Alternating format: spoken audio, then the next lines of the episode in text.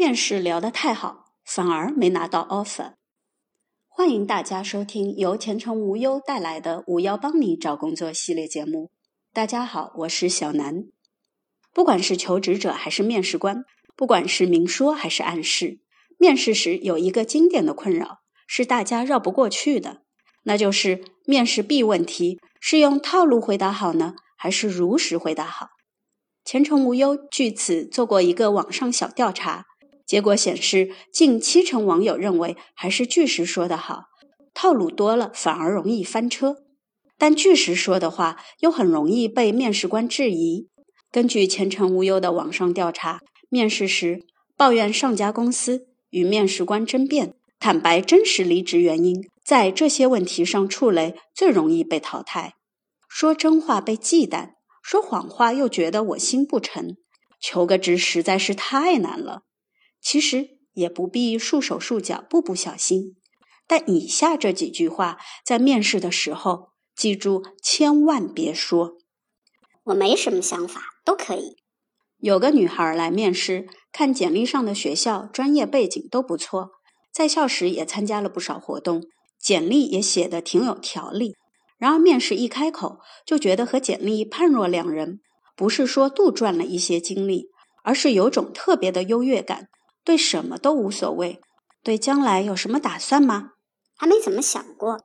为什么对这个岗位感兴趣呢？对这个领域最有兴趣的点在哪里？专业学的是这个。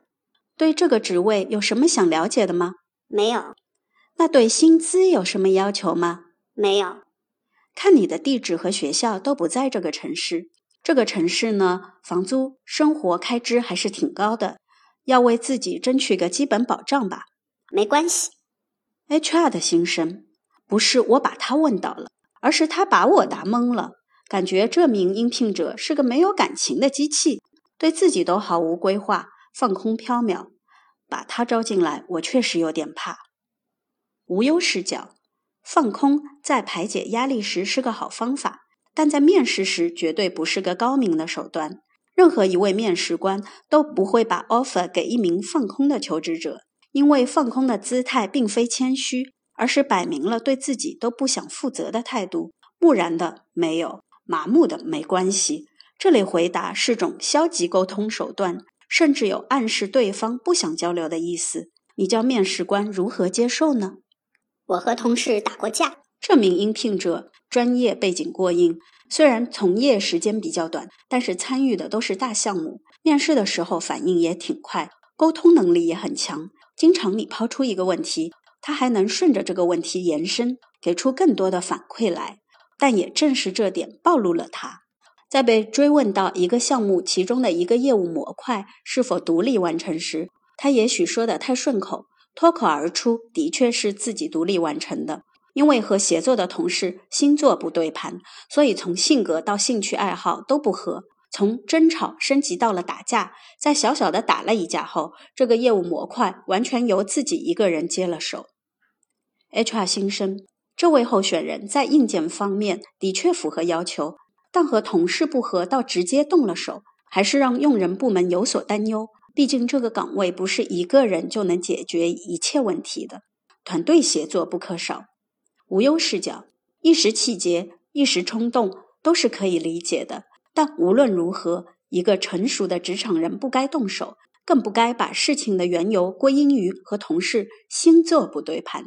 这个理由实在太幼稚了。都是我主导的。能说说在这个项目中你承担的是什么角色吗？这个项目从前期构架到开展到完成都是由我主导的。和这家公司合作的项目很大，曾经看到媒体也报道过。你主要参与了哪些工作呢？这个项目是我主导的。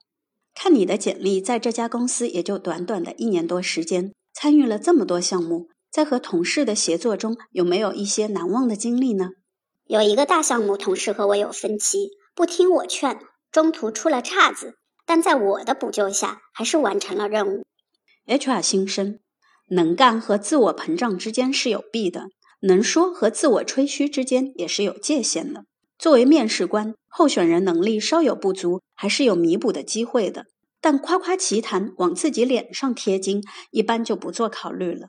能力不是说出来的。用人部门负责人完全可以从候选人的具体陈述中判断出真伪。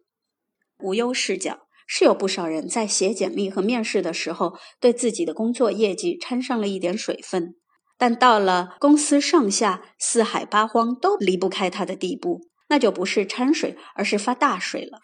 自我感觉良好和面试官考核是两套标准，劝你不要一直飘在天上，回到人间，脚踏实地吧。面试自我感觉很好，结果被淘汰了。有些面试官的语气、亲和力，很容易让求职者上头，自我感觉良好，飘了。其实是你表错情，会错意了。一，有些面试官职业素养较高，职业态度比较谨慎，喜形不形于色，对所有求职者都很友善，一视同仁。面试官的工作是挤去你简历和面试表述中的水分，还原出一个真实的你。评估考量这样的你是否和公司用人需求契合。二，当时面试官对你的表现的确挺满意，但之后出现了比你更优秀或是更适合的候选人。面试不是先来后到，企业只争取更适合的那个人选。三，面试官严格按照职业素养和流程走，可能的确是你高估了自己的水平，出现了面试成功的幻觉。也有部分要求比较高的技术岗位和管理岗位，在企业做背景调查时，发现了夸大者的水分。